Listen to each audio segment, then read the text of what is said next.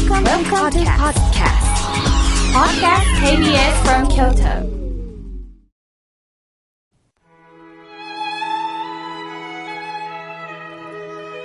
改めまして、僧侶の河村明慶です。今日の法話のテーマは、香るということについてお話をいたします。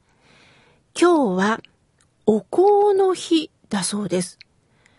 日本書紀では、水古天皇595年の時代に4月に淡路島に香木が漂着したというのが書かれてるそうです。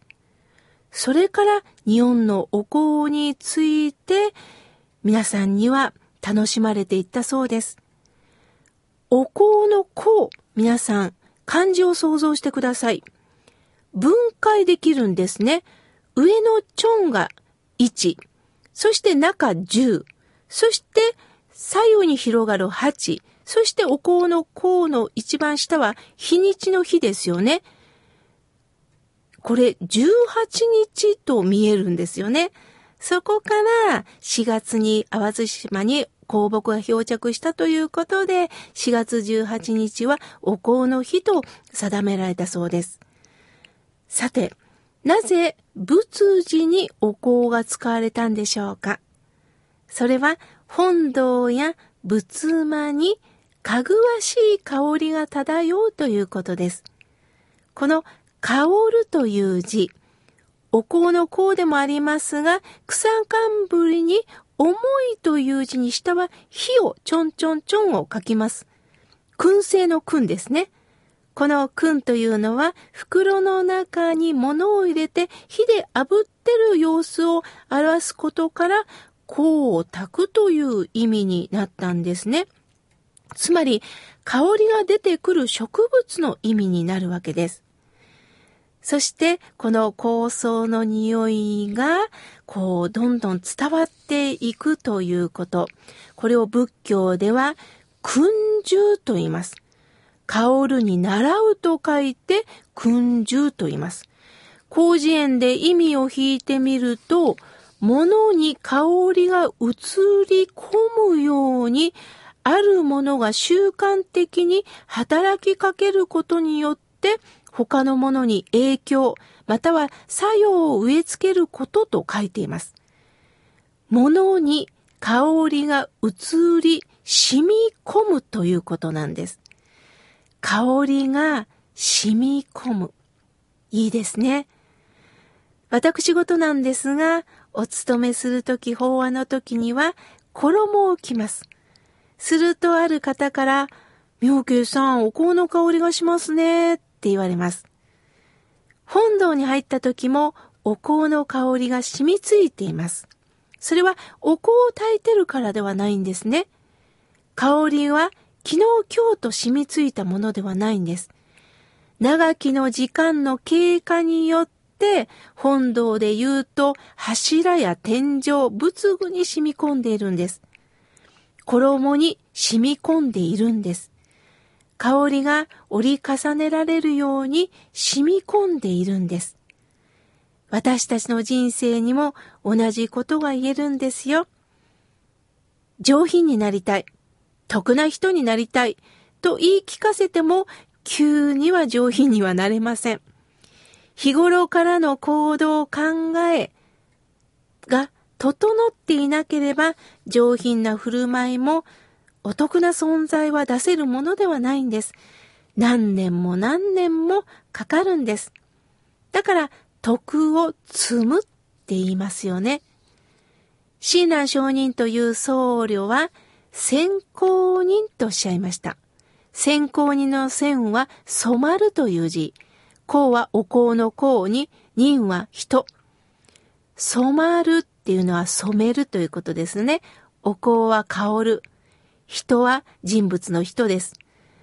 お念仏の教えを喜ぶ人のことを称えておっしゃっています。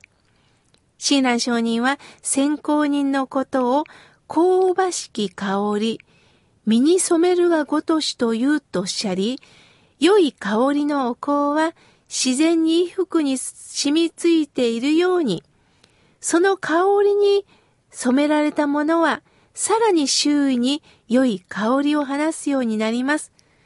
それと同様に、お念仏を喜ぶ人の人生は、阿弥陀様の知恵の働きによって、知らず知らずのうちに美しく飾られ、その人の生き方そのものが自ら阿弥陀様の徳に溢れた人生に恵まれるという意味なんです。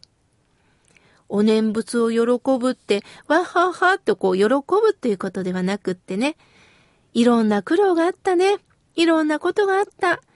しかし、南無阿弥陀仏の仏様の呼び声をちゃんと頷ける方は、どんなことも笑顔で生きていけるんですよということなんです。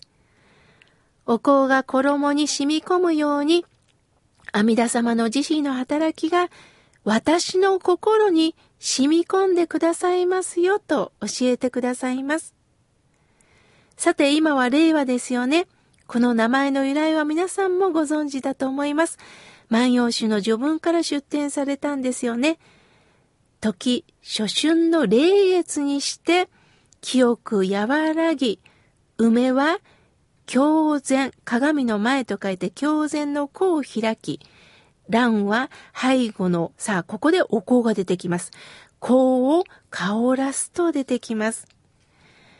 春のこの良き日の月よ、空気は澄み切って風は和らぎ、梅の花は本当に鏡の前で、本当にこう、香をね、あの、装うように花を開いて、そして、衣に香りを移したような良い匂いでありますよっていうことをおっしゃっています。なんか言葉を聞いただけでも香りが漂ってきそうですよね。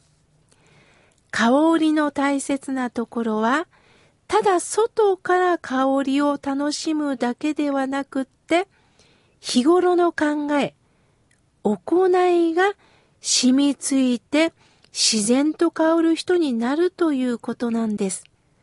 私たちはね、なんとか見せかけだけでも何か大きく見せなければいけないということで、外側から何かをつけたり、見せたりしようとしまいます。舐められたくないとかね、もっと賢いしていなければいけないから、やはり肩書きを持たなければいけない、免許資格を持たなければいけないと思います。もちろん大切なんですが、その免許資格、肩書きに本当に沿った生き方をあなたはしていますかということです。私も学生時代はね、茶道、華道、礼法を学んでいました。しかし、形だけでお花を生けるんではない、形だけでお茶を立てるのではない、礼儀正しくするんではない。なぜ礼儀が必要なのか、なぜお花を生ける心が必要なのか、その中身に触れなさいということをよく師匠から教えていただきました。たとえ外側が作られなくっても中身が香る人であれば周りも寄ってくるんだろうなと思います。そんな中身づくりをぜひこれからも一緒にしていきましょう。私は、えー、お経さんをあげさせていただいた後は、えー、日がある法話を更新したり、パソコンの前で原稿を書いたりするんですが、ちょっと休憩の時にも、あの、お香を炊くんです。今はね、いろんなお店に、現代風のお香の香りもたくさんありますのでね、いろんな香りを楽しんでおります。そこで皆さんご存知でしたか？井村屋さんも、亀山ろうそくさんと提携して、あずきバー線香というのを販売してるんです。ネットでも販売していますが、仏具屋さんにも置いております。あずきバーの箱に入って開けると、あのあずきバーの色なんです。そして火をつけるとなんとなく小豆の香りがしてきます。井村屋さんのコンセプトは、お浄土のご先祖様にも、小豆バーを食べていただきたいという願いが、この小豆バー線香に込められているということなんですね。でも、このぐらいの遊び心があってもいいかなと思います。私も早速ね、購入して、あの、人にプレゼントしたりしてるんですね。すると、あの、友人のお内物にこの小豆バー線香を置いてたらね、僧侶がお前に来られてね、なんとかさん、冷蔵庫に入れ、入れなければ溶けるじゃないかって怒られたそうです。ご住職さん、よく見てください。はあ、こんなものがあるんですねって、わははと笑い合ったということです。ちょっとしたね、笑いも入れながら、そして香りを楽しみながら、自ら内面から香りが漂えるような、そんな人になりたいですね。